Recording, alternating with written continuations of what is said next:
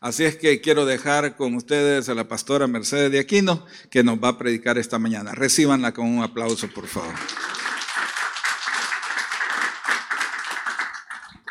Buenos días, amada iglesia, qué bendición es estar juntos y como decía mi esposo, esta semana ha sido de respuestas espectaculares. Todos los que estamos en el grupo de Atalayas hemos sido testigos de esas respuestas tan especiales de parte del Señor. El día lunes, para contarles a ustedes y recordarles a los demás, el día lunes recibimos la noticia que una hermana por la que hemos estado orando con un diagnóstico de cáncer, ella recibió sus nuevas evaluaciones donde la, el le dijo, este cáncer se fue y nunca más va a volver. Eso merece un aplauso al Señor porque Dios ha sido bueno.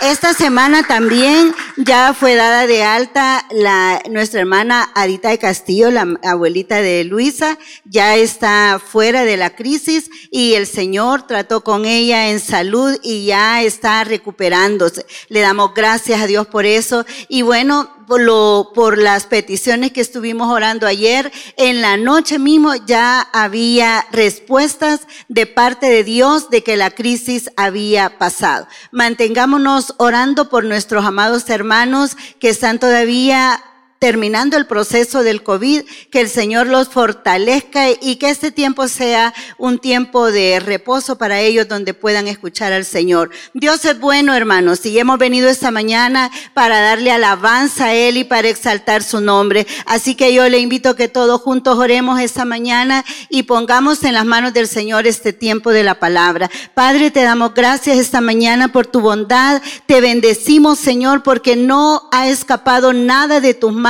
Señor, nada se ha ido fuera de tu control. Tú estás en el centro de todo, Señor. Tú eres el centro. Y ese día, Señor, toda nuestra alabanza es para ti, toda la alegría de nuestro corazón, todas las acciones de gracias. Hoy entramos a tus atrios con alabanza, Señor. Hoy entramos con regocijo y te hemos cantado con alegría porque estamos agradecidos contigo. Hoy yo declaro nueva fuerza sobre tu pueblo, Señor. Aquel que vino cansado ahora mismo está siendo fortalecido. Hay ojos que se están abriendo en esta hora para ver la buena voluntad tuya. Padre, yo oro así como oró Eliseo sobre su siervo. Señor, abre los ojos de este pueblo para que vea la maravillosa obra que tú estás haciendo. Padre, abre los ojos de las mujeres para que vean que en medio del desierto hay una fuente que alimenta a sus hijos. Padre, abre los ojos de los hombres que enfrente puedan ver esa zarza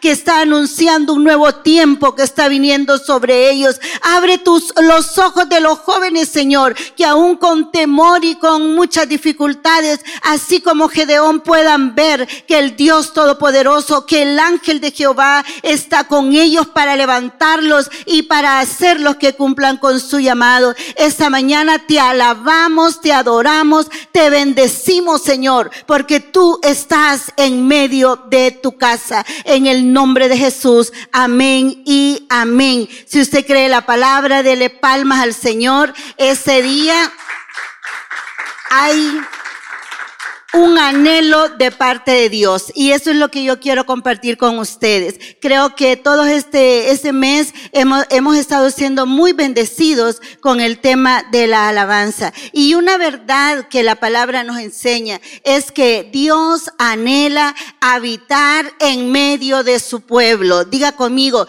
Dios anhela habitar en medio de su pueblo. ¿Cómo sentiría usted si alguien le dice, te voy a llegar a visitar? ¿Qué significa eso de te voy a llegar a visitar? Por lo menos yo entiendo que va a venir breve por un eh, espacio pequeño de tiempo, que puede ser que solo sea, como decimos en El Salvador, una visita de médico, que no se va a quedar mucho tiempo. Hay una diferencia entre visitar y habitar. Pero si alguien me dice, mira, fíjate que yo quiero irme, pero para habitar en tu casa. ¿Qué entiendo yo por eso?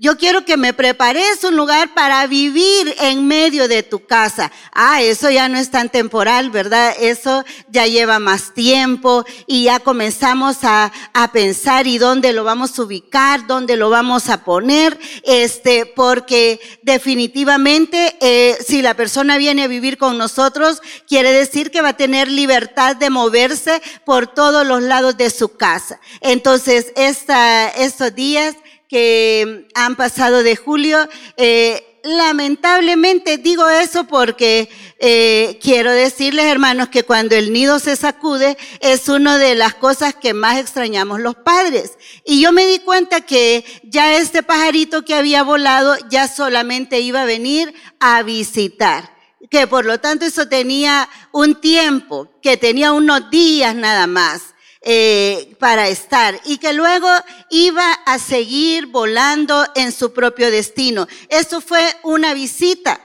Pero en mi casa, esa fue la gran conclusión que queremos contarles.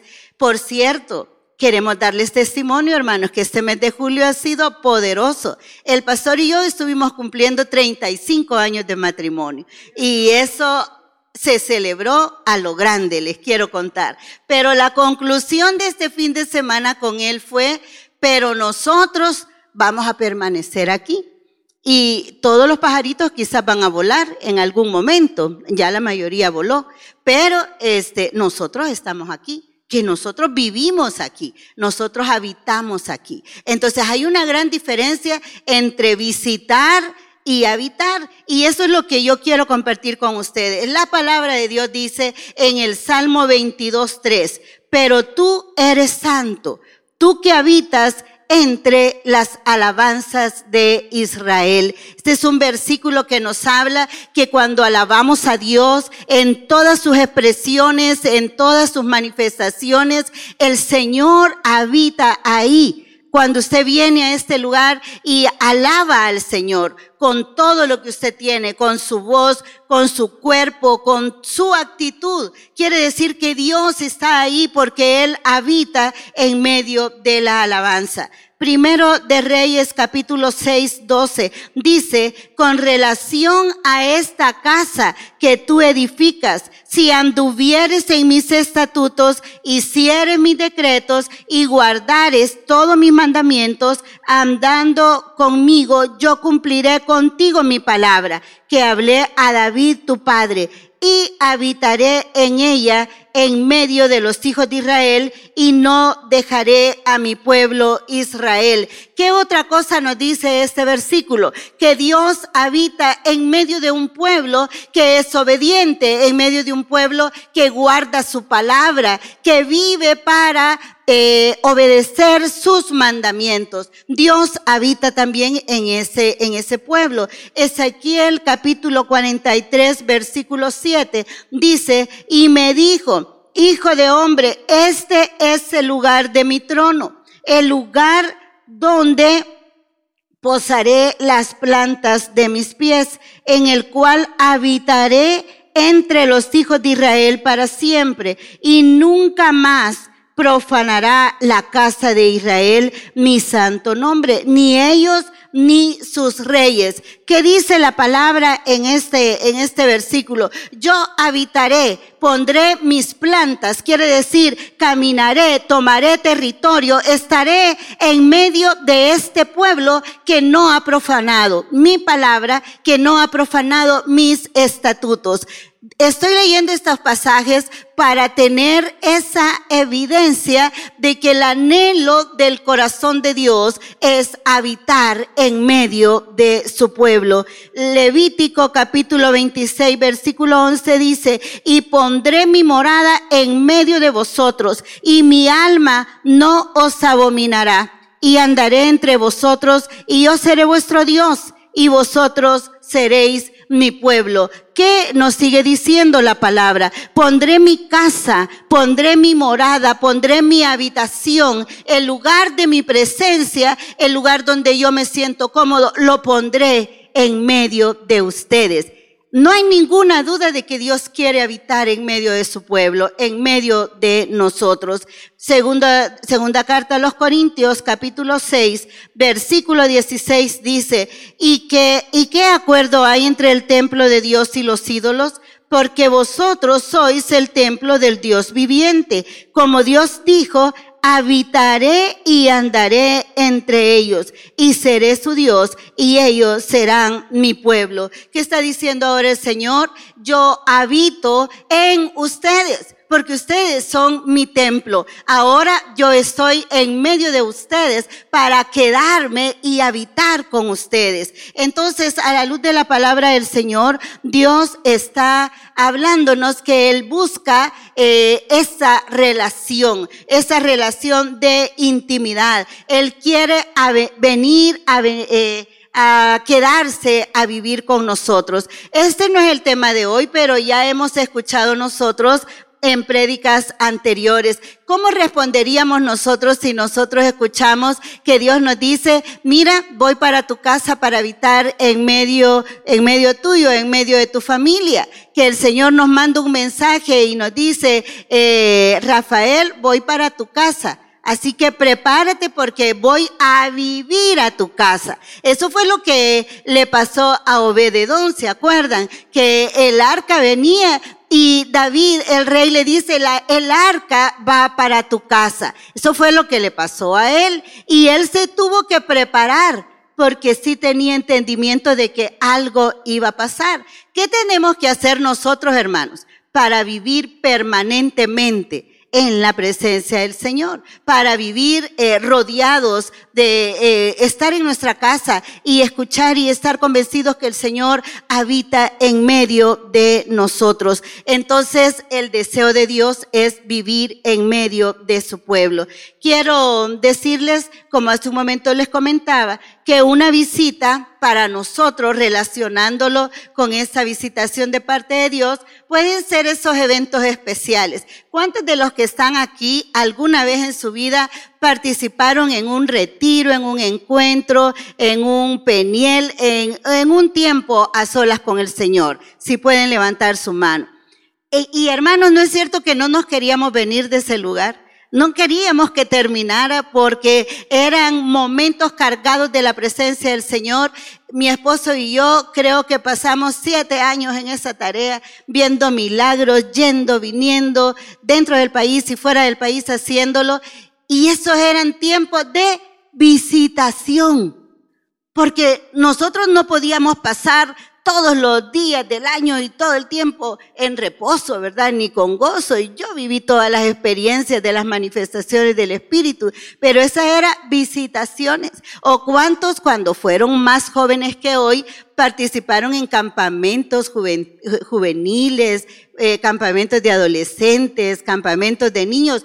Eran tiempos preciosos, eso es visitación. Dios, a Dios le place venir y estar en medio de su pueblo y darnos una porción, darnos una parte de todo lo que Él tiene.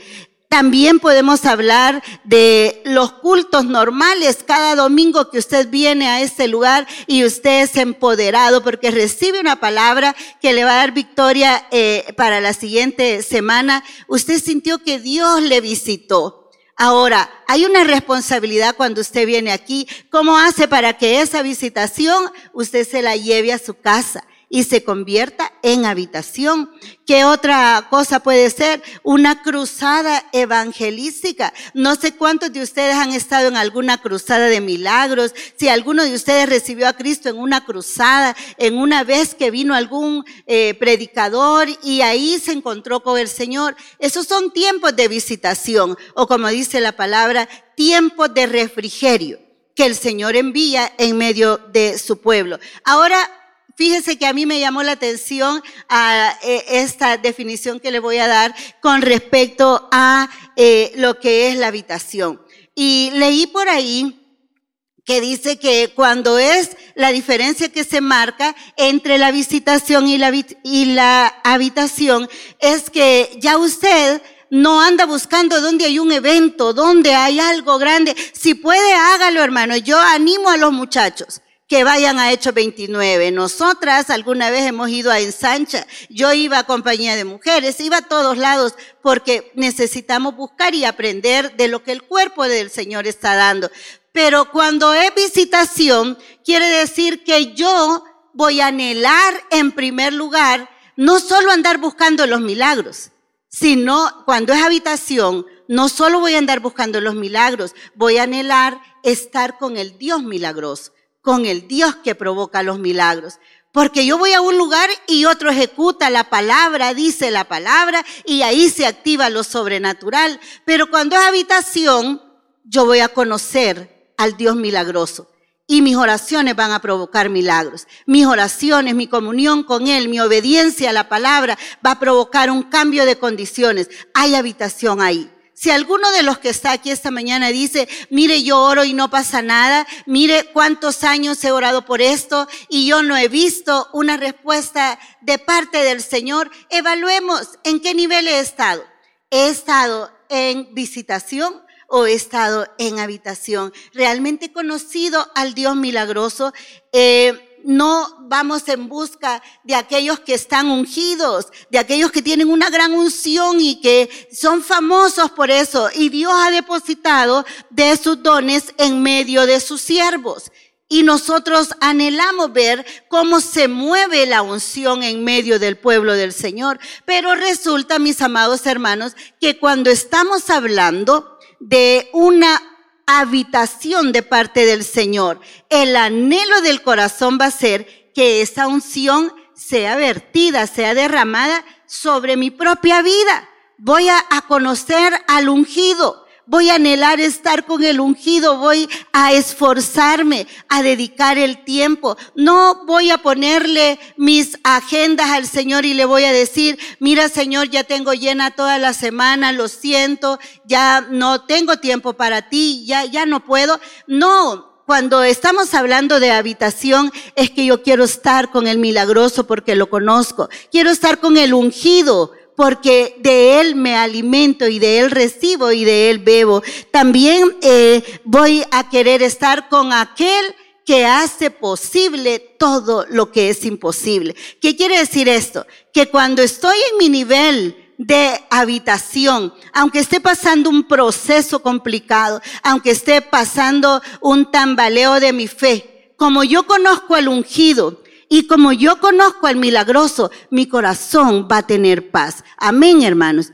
Ahora, yo quiero decirles que vivimos en tiempos bien particulares y en esta parte de la historia, a veces yo he comentado con mi esposo eso, yo creo que es una repetición de todos los que nos antecedieron, vivieron en su época. Solo que a nosotros nos tocó en esta parte de la historia, pero que han habido crisis, que han habido problemas, que han habido eh, muertes, que ha habido tanta cosa que ahora vivimos, todo el tiempo lo hemos tenido, pero ha habido un remanente que ha estado en la habitación del Señor, que a pesar de todo eso se ha mantenido firme creyendo que Dios el milagroso, que Dios el ungido, que Dios que hace posible todo, él va a hacer una vez más. Esta mañana yo quiero decirles, familia ITC, que Dios lo hará otra vez, que Dios se levantará por usted y lo defenderá, que así como en el pasado usted recibió testimonio de parte de Él, este es el tiempo para que usted vuelva a ver la poderosa mano del Señor. Si usted está recibiendo esta palabra, levante la mano. Si alguna vez usted eh, recibió provisiones extraordinarias, de Dios, si le tocaron a la puerta para traerle una provisión y ya ese día no ocurre, esta mañana yo he venido como profeta para decirle que se activa este día una temporada en donde la provisión del Señor tocará la puerta, porque el poderoso está vivo ahora, el ungido está vivo ahora, el milagroso está vivo ahora. Esos eh, contratos que usted dice, ¿Cómo quisiera yo que ese contrato se dé? Y no se ha dado. Yo quiero pedirle que usted le crea al Señor y que prepare su mejor bolígrafo, su mejor pluma, porque viene ese tiempo de firmar los mejores contratos, porque viene el Señor Dios Todopoderoso abriendo camino. Yo estoy bendecida de parte del Señor de creer que este mes de julio lo vamos a terminar en plenitud, en bendición, en buenas noticias, pero el mes de agosto va a ser súper bendecido, amados hermanos. Y yo declaro en el nombre de Jesús que hay muchos nuevos comienzos que se están gestando desde embarazos, desde nuevos trabajos, desde viajes, desde nuevos milagros de sanidad. Dios comenzará a moverse de una manera espectacular. Si usted recibe esa palabra, dele un aplauso al Señor, porque Él lo va a hacer. Ahora, ¿en qué nivel queremos estar nosotros? ¿En visitación o en habitación? En habitación. Entonces, esta mañana yo quiero compartir con ustedes eh, un, un ejemplo de la palabra del Señor donde nos habla de una mujer que buscaba la habitación. Y al final de este tiempo, de esta segunda parte que comparta, este, quiero eh, dejar para todos cuatro cosas que anhelaba esta mujer. Y creo que esas cuatro cosas podemos pedirle al Señor. Señor, produce en nosotros el querer como el hacer. ¿Cuántos de ustedes saben que a la fuerza nada es bueno? Nada. O sea, yo no puedo obligar a ninguno de mis hijos, a ninguno de mis nietos, yo no puedo eh, obligar a nadie de los líderes, de los renuevos, de los pastores, no lo puedo obligar para que busque esto, pero sí puedo orar que el Señor desate en medio de nuestra casa y ITC, en medio de los, ministerios que están eh, asociados y caminando con nosotros, que anhelen estas cuatro cosas. Quiero invitarles que vayamos a segundo libro de Reyes, capítulo 4, y vamos a leer del versículo 8 en adelante. Cierto día Eliseo fue a la ciudad de Sunem y una mujer rica que vivía ahí le insistió que fuera a comer a su casa. Después, cada vez que él pasaba por allí, se detenía en esa casa para comer algo. Entonces la mujer le dijo a su esposo, Estoy segura de que este hombre que pasa por aquí de vez en cuando es un santo hombre de Dios. Construyamos un pequeño cuarto en el techo para él y pongámosle una cama, una mesa, una silla y una lámpara. Así tendrá un lugar donde quedarse cada vez que pase por aquí. Cierto día, Eliseo regresó a Sunem y subió a ese cuarto para descansar. Entonces le dijo a su sirviente Jesse, dile a la mujer sunamita que quiero hablar con ella. Cuando ella llegó, Eliseo le dijo a Jesse, dile, agradecemos tu amable interés por nosotros. ¿Qué podemos hacer por ti? ¿Quieres que te recomendemos con el rey o con el comandante del ejército? No, contestó ella, mi familia me cuida bien. Más tarde, Eliseo le preguntó a Jesse, ¿qué podemos hacer por ella? Ella no tiene hijos, contestó Jesse, y su esposo ya es anciano. Llámala de nuevo, le dijo Eliseo. La mujer regresó y se quedó de pie en la puerta mientras Eliseo le dijo, El año que viene, por esta fecha, tendrás un hijo en tus brazos. No, señor mío, exclamó ella, hombre de Dios, no me engañes así ni me des falsas esperanzas. Efectivamente, la mujer pronto quedó embarazada y al año siguiente, por esa fecha, tuvo un hijo tal como Eliseo le había dicho. Mire qué escenario estamos viendo aquí. Primero, estamos viendo a una mujer que tenía eh, un deseo muy genuino de atender a Eliseo. Si nosotros leemos ese pasaje de manera literal, eh, pues nos podemos quedar solo con esto. Pero quiero decirles que eh, yo estaba buscando cómo, qué significa cada uno de los personajes o cada una de las partes de este escenario. Y a lo mejor usted lo escuchó antes, pero si no, yo quiero decirles que cuando la palabra en este pasaje menciona a Eliseo, Eliseo representa la voz de Dios. Eliseo representa, eh, por supuesto, él era el profeta de Israel, pero en este pasaje nosotros podemos ver al Señor a través de la vida de Eliseo. ¿A quién representa la tsunamita? No solamente a esa mujer rica que la palabra dice aquí.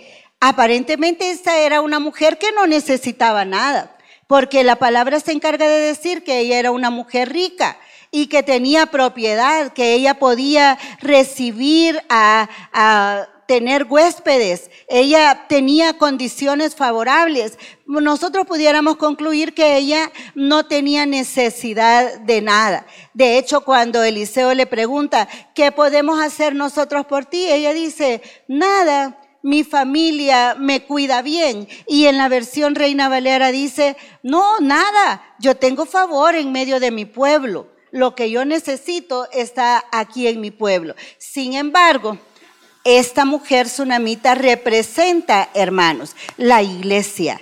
Una iglesia eh, que tiene hambre, una iglesia que está necesitada porque la habitación de Dios está en su casa. Ella podía tener todo, podía tener los mejores muebles, podía tener todas las comodidades que su esposo le podía dar. Ella podía tener muchas cosas. Por ahí, por el capítulo 7 y 8, nos damos cuenta lo rica que era esta mujer. Tenía propiedades. Esta mujer tuvo que irse en tiempo de sequía, se fue de su lugar para sobrevivir y se fue con su hijo, se fue para sobrevivir. Pero cuando ella regresa, la Biblia dice que le he devuelto todo lo que era de ella y toda la cosecha que en siete años no había podido recoger. Yo quiero que usted lleve el hilo de quién era esa mujer, porque la palabra que nosotros estamos viendo aquí de la mujer tsunamita nos hace ver que ella representa a una iglesia que es entendida en los tiempos, una iglesia que quiere estar donde está la voz de Dios, una iglesia que quiere estar donde la presencia de Dios está eh, eh, eh, como efervescente, está moviéndose, donde están ocurriendo cosas sobrenaturales. Ella era una mujer acomodada pero nunca había tenido en su vida una temporada de milagros. Mis amados hermanos, iglesia, en esta mañana, yo quiero decirles que lo que más necesitamos en la vida no es solo el dinero.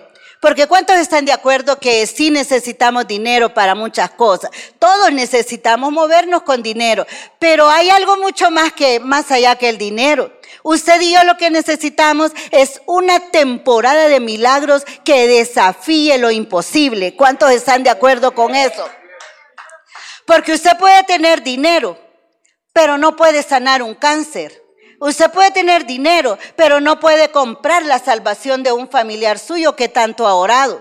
Pero si usted entra en una temporada de lo sobrenatural, usted va a recibir lo que es imposible que usted haga. Entonces, eso es más valioso que tener dinero. Entonces, esta mujer tenía sus condiciones creadas, pero la presencia, la habitación que ella había preparado. Esto la estaba metiendo a ella en una nueva temporada de milagros. Declare conmigo esta mañana, yo quiero entrar en esa temporada de milagros.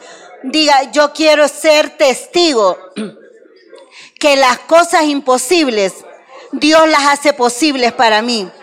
Amén. Entonces, eso estaba pasando con ella. Ahora dice, esta mujer le dice al esposo, yo quiero que construyamos un lugar, en esta versión dice, en la parte alta de mi casa, en el techo de mi casa. ¿Qué estaba buscando esta mujer? Una cobertura de lo sobrenatural, una cobertura de lo milagroso. Y le dice al esposo, construyamos. Eso nos habla de los recursos que ella tenía. Y en primer lugar, construyamos un cuarto no le dice pongamos una tienda o pongamos una sábana o no sé qué, ¿verdad? Un, un sillón, eh, ¿cómo se llama? Una, un sofá cama. No, construyamos un cuarto que tenga paredes, que tenga solidez, que sea realmente una habitación. Y quiero que pongamos ahí una cama. Hermano, si usted dice, oye, la palabra cama, ¿en qué piensa? En descanso, usted piensa en reposo, usted piensa en relajarse y estar en su tiempo especial. Esta mujer estaba diciendo, quiero que cuando venga el profeta aquí, tenga una cama donde él pueda reposar. Esta es la primera cosa que esta mujer estaba buscando como resultado de la habitación. Todos nosotros, hermanos, necesitamos el reposo de Dios. Dígale a la persona que tiene a la par, tú necesitas el reposo de Dios. Porque mire, cuando la tormenta arrecia, ¿A cuántos de ustedes les ha pasado que van, se bajan del carro, van en la calle y está viniendo una tormenta muy fuerte y el paraguas se le voltea para arriba?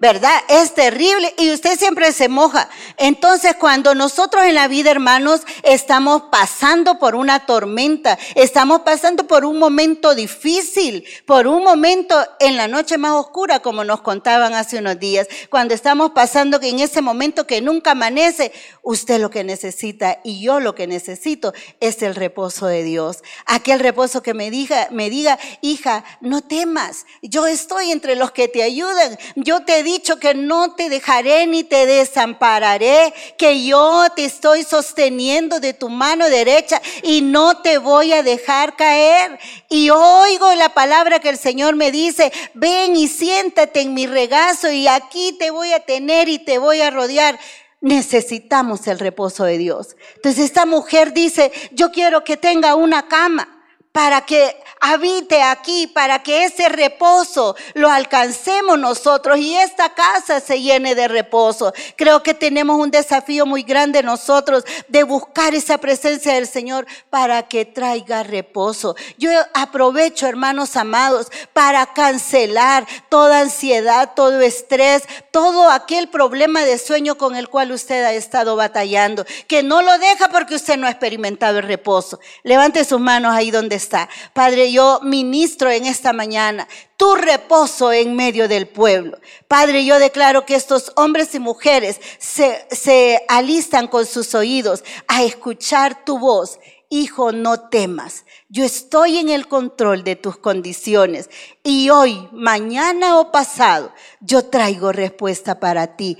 Descansa en mí, te dice el Señor, amada iglesia. Si usted cree esa palabra, diga amén al Señor, porque Él nos está ministrando. Y dice que en este pasaje Jehová dijo, el cielo es mi trono y la tierra estrado de mis pies. ¿Dónde, ¿Dónde está la casa que me habréis de edificar? ¿Y dónde el lugar de mi reposo? Mi mano hizo todas estas cosas y así todas estas cosas fueron, dice Jehová. Pero miraré a aquel que es pobre y humilde de espíritu y que tiembla a mi palabra. Aquí nos está describiendo la actitud del reposo, una actitud de humildad, que todavía nos quebranta leer su palabra, que encontramos esperanza cuando vamos a la escritura. Pero esta mujer no se quedó solo con el reposo. Yo no solo busco reposo con la habitación, yo busco otra cosa. Y dice ella, además de la, de la cama,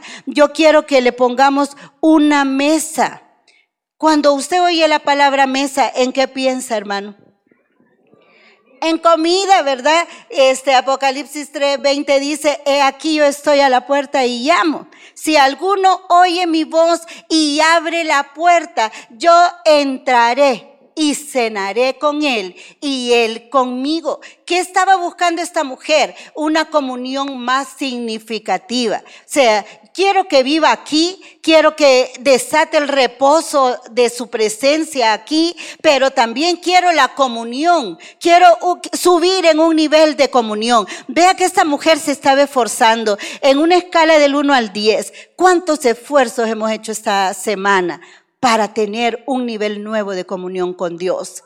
Si no lo hicimos, hermanos, pues esta mañana estamos escuchando esta palabra y creo que debemos de conscientemente ser entendidos en el tiempo que estamos viviendo, conocer a Dios, que Él lo sabe todo y buscar tener comunión con el Señor. Comenzamos diciendo que sí o sí Dios desea tener habitación en medio de nosotros. Él también desea tener comunión. Él dice, entraré y cenaré con Él y Él conmigo. ¿En dónde está la decisión ahora de tener comunión? En nosotros. Debemos de buscar la comunión con el Señor. ¿Y qué es la comunión con el Señor? Orar al Señor, alabar al Señor, Usted debe alabar al Señor no solo cuando viene a la iglesia, donde es la congregación de los santos que todos alabamos a Dios. Usted alaba al Señor en la casa, cómprese una bocinita chiquita. Bueno, yo tengo una grande, hermanos, y yo la oigo. Y cuando no están todos, oigo la música que yo quiero y la que a mí me gusta, porque todos tenemos diferentes gustos. Y Dios me ministra cuando estoy alabando al Señor. Busquemos la comunión con el Señor. Si usted ve en el carro, Alabe al Señor, hermano. Además hay un dicho por ahí que dice que el que canta, mire, yo le aseguro que el carácter le va a cambiar este, usted comienza a alabar al Señor y usted va a comenzar a dar frutos de esa comunión con el Señor, va a responder bien cuando le pregunten en la casa, los hijos van a hacer una miel con sus papás, los esposos, no, hermanas, nos conviene buscar la comunión con el Señor. Entonces esta mujer dice, yo quiero ir a un nivel más. No solo quiero ir al lugar de mi reposo y de mi descanso en el Señor, sino que quiero ir para tener comunión con Él. Voy a pasar, voy a, dar un ascenso en mi comunión con el Señor. Pero no solo esto, dice, también quiero que en ese lugar de habitación haya una silla. Quiero que Él esté cómodo. Quiero que el Señor se sienta aquí en su casa. Qué, qué tremendo sería preguntarle al Señor, Señor, ¿y tú te sientes bien aquí en mi casa? ¿Te sientes en libertad aquí en mi casa? No hay nada que altera tu santidad, tu, tu esencia. Esta mujer dice, yo quiero que haya una silla ¿Y qué significa esa silla? Esa mujer ya había ido por el reposo, ya había ido por ese tiempo de comunión. Ahora ella decía, yo quiero ir a un nuevo tiempo de autoridad en el Señor. La silla representa la autoridad. La palabra del Señor dice que hemos sido sentados en lugares celestiales juntamente con Él. Entonces ella dijo, yo quiero un nivel de autoridad. Hermanos, yo quiero decirles esta mañana que cuando nosotros estamos buscando que milagros sucedan alrededor de nosotros, debemos de saber cuál es el nivel de autoridad que nosotros tenemos. ¿Qué, autoridad tengo yo cuando voy a declarar una palabra? ¿Con qué autoridad me muevo cuando voy a hacer un decreto de, de vida, un decreto de orden en cualquier lado donde haya un desorden? Debemos movernos con autoridad. A esta mujer era una mujer entendida en los tiempos. Su espíritu le hacía saber que más adelante en su vida iba a necesitar la autoridad, porque quizá ya no iba a tener al profeta cerca, pero ella iba a quedar llena y empoderada de todas estas cosas. Entonces ella dijo, yo quiero una silla. Yo quiero decirles, hermanos, que muchas cosas van a ser hechas en nuestra vida, en nuestra familia, por la palabra que nosotros demos. Mi hermana Norma siempre que va a orar en Atalaya dice, el poder de la vida y de la muerte, dígalo pastora, está en la boca. ¿Solo está ahí?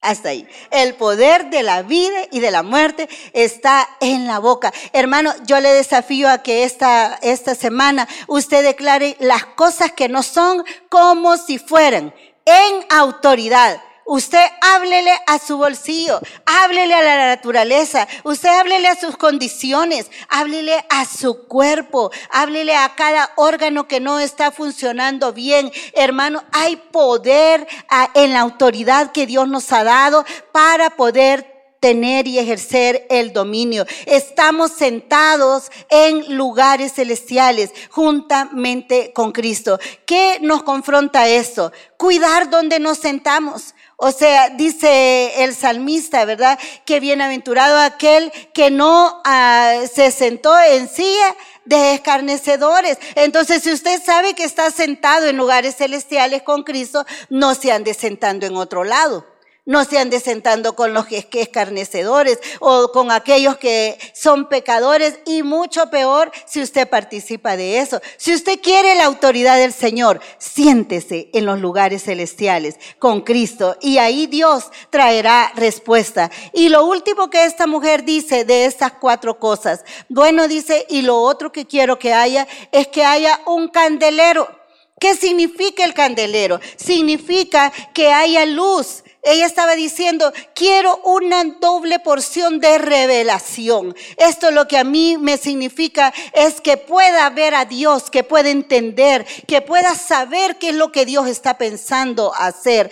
Todos nosotros necesitamos revelación, hermanos. Necesitamos movernos no emocionalmente, sino que nos movamos por revelación. Yo estoy segura que Dios está trayendo para el mes de agosto para nosotros muchos nuevos comienzos. Y yo le pido a mi Padre Celestial que usted no se mueva por emociones, que usted no se mueve por conveniencias, que usted no se mueva por lo que los demás están haciendo, que usted se mueva por lo que Dios le ha revelado, que usted tenga la la libertad de decir, Dios me habló, Dios me lo dijo, Dios me lo reveló a través de la palabra, Dios me lo reveló a través de mi hermana, Dios me lo reveló de esta o de otra forma, pero muévase por revelación. ¿Qué podemos aprender nosotros de esta mujer que anhelaba profundamente ese reposo que solo viene de Dios? Y también anhelaba, hermanos, eh, la segunda cosa que le dije, la comunión anhelaba tener comunión con el Señor. No hacer otra cosa sin antes tener comunión con Él. También anhelaba tener autoridad y anhelaba también tener revelación. Cuatro cosas, hermanos, de anhelar la habitación con el Señor. Cierro diciendo esto. El versículo 12 dice, entonces dijo a Giesi su criado, llama a esta tsunamita. Y cuando la llamó, vino ella delante de él. Y dijo él entonces a Giesi, he aquí, tú has estado solícita por nosotros con todo este esmero. ¿Qué quieres que haga por ti? ¿Necesitas que hable por ti al rey o al general del ejército? Y ella respondió, yo habito en medio de mi pueblo. Aquí encuentro yo una, una palabra especial en estos versículos. Cuando estamos en la dimensión de habitación, se desata, amados hermanos, una temporada de respuestas a nuestras peticiones. Esas peticiones que tenemos de tanto tiempo. Yo sé que aquí en medio de nosotros hay gente que tiene más de 5 años, más de 10 años, más de 15 años esperando una respuesta de parte del Señor. Yo quiero decirles que el tiempo más grande que yo esperé por una petición fueron casi 20 años. Y yo oraba en esos 20 años que mi papá fuera convertido al Señor. Y yo esperé 20 años para que esa respuesta llegara, pero llegó. Yo quiero decirles, hermanos amados, que así como esta mujer, luego de haber probado la habitación del Señor en su casa, la, la pregunta que vino fue, ¿qué quieres que hagamos por ti? ¿A quién más Dios le dijo eso? ¿A, quién, a qué personaje también recuerdan ustedes que eh, la pregunta fue eso? ¿Qué quieres que haga por ti? Para Salomón, ¿para quién más? Para Esther. Esther, ¿qué quieres que haga por ti? Cuando nuestro corazón ha estado en habitación con el Señor, la respuesta del Señor no se hace esperar. Y dice el Señor, aquí hay alguien que está esperando eh, en mí. Aquí hay alguien que está buscando comunión conmigo. Aquí hay alguien que tiene autoridad en lo que pide. Aquí hay alguien que se está moviendo revelación. ¿Qué quieres que haga por ti? ¿Cuál es tu petición? Escríbela, escríbale hermana, ¿cuál es la petición? Yo les declaro en esta mañana de parte del Señor. ¿Y cuál es tu petición? ¿Qué es lo que estás esperando de parte del Señor? Si has venido a la iglesia y no viniste con tus manos vacías porque pudiste ofrendar, debes de traer una respuesta porque el Señor te está diciendo ahora, ¿y qué quieres que haga por ti? ¿Cuál es tu petición? ¿Será que vinieron a la casa del Señor y no traen una demanda delante de Él? no traen una petición delante de Él, no traen una expectativa delante de Él. El Dios Todopoderoso está aquí y ustedes pueden sentir que Él se puede pasear en medio de nosotros y nos está diciendo, ¿y qué quieres que yo haga por ti? Y Ale, ¿qué quieres que haga por ti? Y Nelson, ¿qué quieres que haga por ti? Él está moviéndose en medio de su pueblo que al final de ese día le digamos, Señor, esta es mi petición. Esta mujer dijo, Señor, nada, yo tengo favor en mi pueblo, yo tengo todo, pero Dios la conocía. Y Dios sabía que el anhelo más profundo de su corazón era tener un hijo. Y oiga esto, eh, esta otra cosa. Cuando hemos probado la habitación del Señor, Dios comienza a darnos aquellas cosas que son imposibles. ¿Qué son esas necesidades imposibles que tenemos delante del Señor? ¿Qué son esos milagros de sanidad que le pedimos? ¿O es que nos acostumbramos o nos acomodamos a que nos dijeran, usted se va a morir de esta enfermedad? ¿O realmente estamos creyendo que Dios es capaz de interrumpir cualquier condición? Clínica que tengamos y hacer nuevas las cosas en nuestro cuerpo. Entonces viene y le dice, este, el año que viene, porque vemos que no tienes hijos, el año que viene vas a tener un hijo. Y nosotras mujeres sabemos lo difícil que es eso. Después de cierta edad, ya nosotros comenzamos a ver que eso es imposible. Y la Biblia dice, fíjense qué interesante, la Biblia dice que el esposo de ella ya era viejo Aquí había una confrontación entre lo viejo y lo nuevo. Oiga bien esta palabra, hermanos. El esposo de ella significaba el viejo odre, significaba lo viejo en la vida de ella, significaba lo rutinario, significaba aquello que no daba fruto. No es que el viejito haya sido malo, pero representa lo viejo, porque le cuento que a los días este señor se murió, pero aquella mujer que había quedado empoderada siguió viendo milagros, porque la temporada que se activó no paró, no paró. Ahora, eh, lo, que lo que significa el hijo, porque dice la escritura que al año cabal, como el profeta le dijo, el año que viene vas a tener un hijo en tu brazo. Y al año que vino, esta mujer era madre de un hijo. ¿Qué significó ese hijo? ¿Qué significa el hijo en este pasaje? Significa el fruto, significa lo nuevo. Yo quiero decirles que eh, uno de los beneficios de resultados de la habitación con el Señor es que nos volvemos fructíferos y viene el tiempo del fruto y viene que aquello que estaba seco comienza a reverdecer y aquello que no daba hojas, aquello que no tenía un follaje sano, comienza a crecer porque lo viejo se va y lo nuevo se viene. ¿Qué, ¿Quién trae eso? La habitación. ¿Qué trae eso? La, el reposo en el Señor, la revelación, la autoridad, la comunión con Él se lleva lo viejo y trae lo nuevo. ¿Cuántos de los que están aquí están listos para lo nuevo?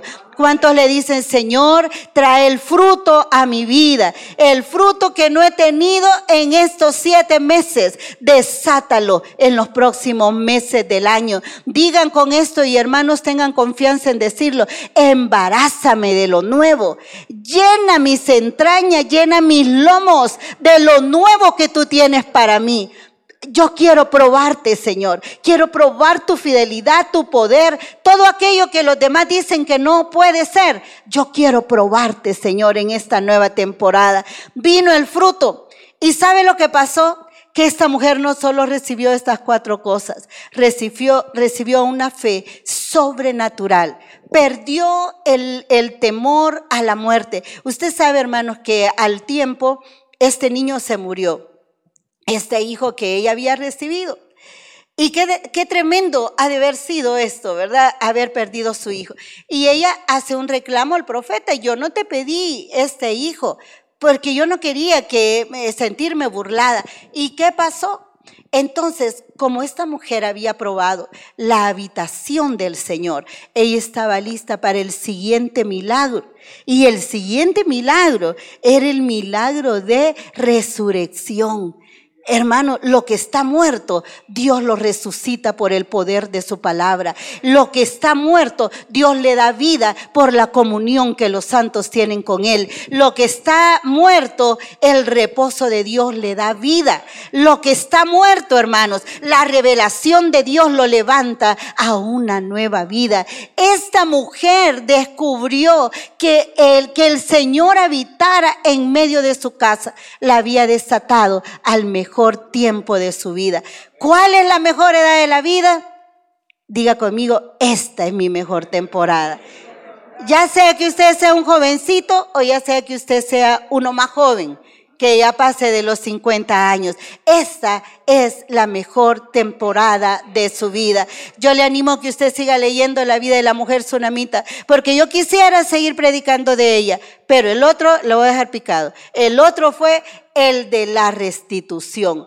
Todo lo que el enemigo le había robado, el Señor se lo devolvió cuatro veces. Y Padre, yo esta mañana oro en el nombre poderoso de Jesús, que toda esta impartición que podemos recibir de la mujer tsunamita, tu iglesia la recibe ahora. Hoy declaramos, Señor, que como a esa mujer nos levantamos, nos esmeramos y nos ponemos en la brecha para preparar habitación para ti. Si usted está en este lugar y dice, yo no he cuidado mi comunión, no he, no he cuidado ese, esa comunión y autoridad que Dios me ha dado, no me he movido en revelación, yo he estado estresado y no he estado confiando en el Señor, pero quiero lo nuevo de parte del Señor. Póngase de pie ahí donde está. El Señor está en medio de nosotros. Y Padre, yo declaro que esa impartición viene ahora sobre tu pueblo, para todos los que están de manera presencial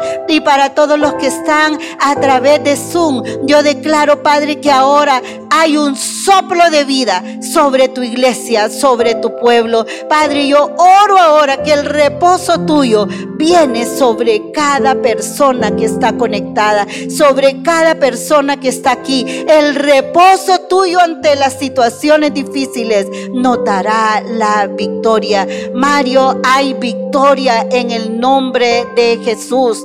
Todos los que están padeciendo ahora por una crisis, levante su mano, porque yo quiero declarar que hay victoria para usted. Hay victoria, Pastor Miguel, cualquiera que sea la situación. Teresita, hay victoria en el reposo del Señor.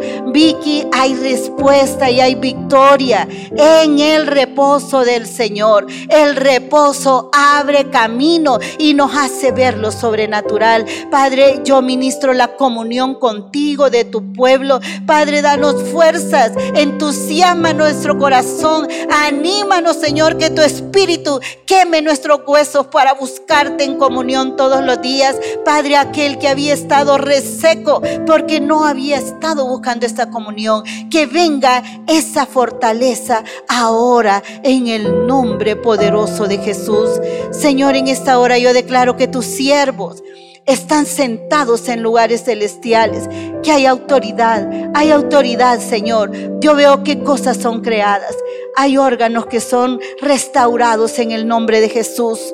Yo declaro que hay retroceso en algunos diagnósticos de enfermedades crónicas en medio de la casa, que aún los que están ahora hospitalizados, el Señor los levanta en el nombre poderoso de Jesús. Levantamos la vida de Normita, Señor, Normita de Lara. Hoy declaramos en el nombre de Jesús que no hay retroceso en su mejoría, que irá de gloria en gloria, que irá de poder en poder. Señor, que pronto tendremos noticias que ha sido dada de alta en perfectas condiciones Padre, yo declaro ahora que la palabra crea la provisión. Y yo oro en esta mañana, Señor, que con la autoridad que tú nos has dado podamos declarar que hay provisión para cada necesidad, que hay respuestas económicas, que viene del cielo todo lo que te hemos pedido, Señor.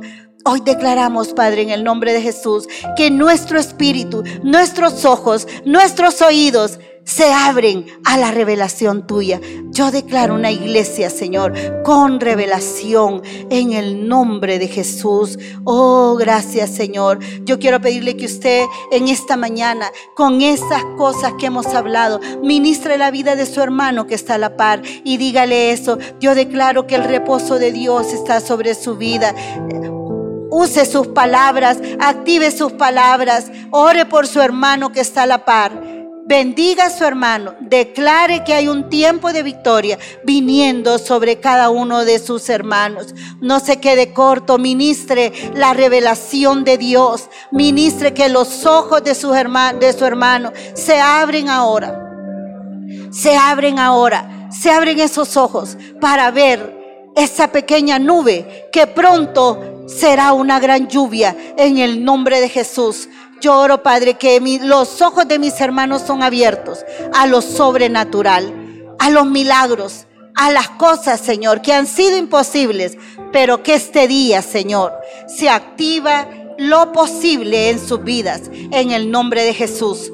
Yo desato el fruto, Señor, todo lo que estaba viejo, lo que estaba muerto, lo que estaba seco, eso se va, Señor, en el nombre de Jesús. Y se desata lo nuevo, se desata el fruto, se desata la cosecha. Padre, ahora mismo es sanada la esterilidad en el nombre poderoso de Jesús. Y el fruto abundante que tú has prometido está siendo repartido, Señor, en la vida de mis hermanos. En las manos de mis hermanos hay fruto y hay cosecha ahora mismo en el nombre de Jesús. Bendito sea el nombre de Dios Todopoderoso. Amén y amén. Dele un aplauso al Señor.